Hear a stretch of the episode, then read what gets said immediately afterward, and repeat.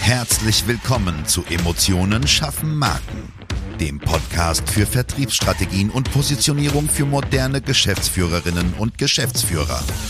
Hier beschäftigen wir uns mit modernen Strategien und Umsetzungstipps für erfolgreiche Unternehmen, die den Unterschied machen und zeigen wollen. Gerade in komplexen und innovativen Leistungsfeldern zeigen wir dir, wie du dich mit deinem Unternehmen von der Masse abhebst und wissenschaftlich fundierte Erfolge feiern kannst. Und jetzt wünschen wir dir viel Spaß mit dieser Episode und deinem Gastgeber, Jonas Zeiser. Und auch von mir ein herzliches Hallo. Hier ist wieder dein Jonas Zeiser. Heute mit dem Thema Corporate Influencer, die Entwicklung der Arbeitgebermarke durch interne Markenbotschafter. Worum geht es heute? Natürlich geht es um das Thema Arbeitgebermarke, Mitarbeitergewinnung. Hast du schon am Titel gehört. Es geht heute aber ein bisschen um eine andere Sicht. Und zwar ein Phänomen, was häufiger und immer wieder auftritt, nämlich die Stärkung einer Arbeitgebermarke, in dem verschiedene Persönlichkeiten aus einem Unternehmen heraus über ihren Arbeitsplatz berichten. Das bekannteste Beispiel hat sich vor kurzem bei Aldi abgespielt. Was hat die Dame gemacht? Hat sich ein bisschen selber gefilmt, hat mit Sicherheit auch durch ihr Aussehen bestochen und hat ja, das eine oder andere aus dem Arbeitsalltag geteilt. Was sind denn Corporate Influencer als interne Markenbotschafter?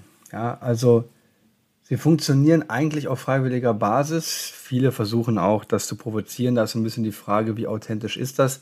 Denn der Vorteil von Corporate Influencern ist eigentlich die Authentizität und vor allem die persönliche Meinung ja, im gesamten Bild oder in Kombination mit der allgemeinen Unternehmenskommunikation abzubilden. Ja. Natürlich kann man sich da eine Strategie zurechtlegen, die mal besser, mal schlechter ist. Man kann es auf jeden Fall, und das ist ein sehr wichtiger Punkt, nicht nur in Konzernen machen. Das bedeutet, wenn du Inhaber, Geschäftsführer, Gesellschafter eines kleinen und mittelständischen Unternehmens bist oder eines Handwerksbetriebs, dann kannst du genauso gut dieses Thema für deine Kunden- und Mitarbeitergewinnung, aber vor allem für die Mitarbeitergewinnung nutzen. Ja, weil du natürlich was, was ganz anderes ausstrahlst. Du strahlst Themen aus wie Freude, Leichtigkeit und so weiter und kannst natürlich über die Social Media Kanäle, wo sowas viel, viel, viel mehr Anklang findet, viel besser verteilen. Der Kernpunkt ist einfach, Menschen brauchen immer etwas, womit sie sich identifizieren können, um von einer Marke ja einen Gewinn zu erwarten, einen Vorteil zu erwarten und so weiter. Und das kann man natürlich viel, viel besser, wenn da freudige Menschen, glückliche Menschen dargestellt werden, die echt sind. Weil eine Person, die wirklich dort arbeitet, wirklich sagt, dass etwas gut ist, wirklich zeigt, dass etwas gut ist und so das Gefühl vermittelt, dass hier mehr möglich ist, also mehr im Job und so weiter und so fort. Ja.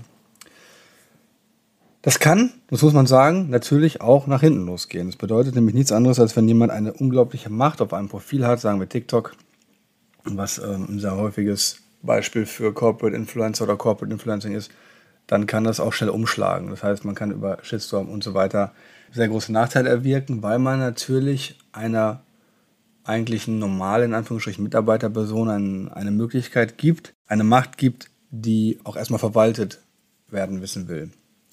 Und da nochmal den Blick drauf zu werfen und sich sehr bewusst zu sein, okay, wenn wir Corporate Influencing machen bzw. zulassen, welche Folgen kann das haben?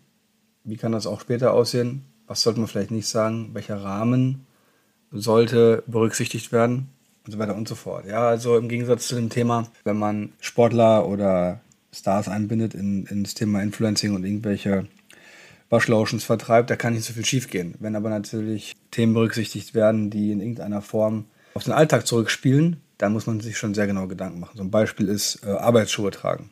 Ja, wenn sowas vorgeschrieben ist und es passiert in der Sekunde nicht, hat man sofort ein Riesenthema, wenn einer einem was Böses will.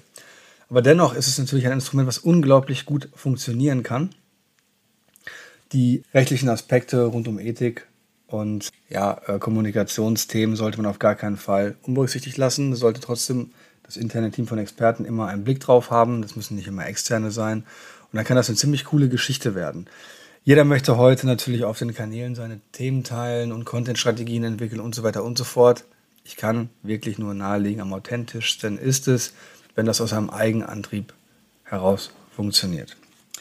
Ich hoffe, der Einstieg in das Thema Corporate Influencing, Corporate Influencer war für dich interessant. Du konntest einiges mitnehmen. Wenn du Fragen hast, dann melde dich jederzeit gerne bei uns. Und ansonsten wünsche ich dir bis zur nächsten Woche eine wirklich gute Zeit.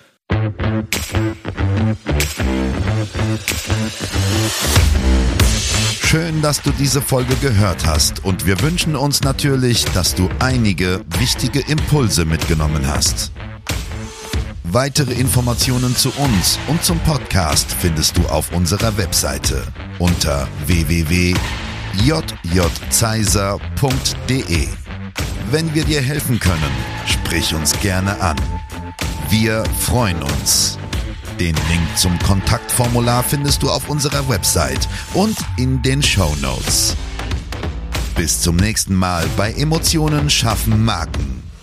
Vertriebsstrategien und Positionierung für moderne Geschäftsführerinnen und Geschäftsführer.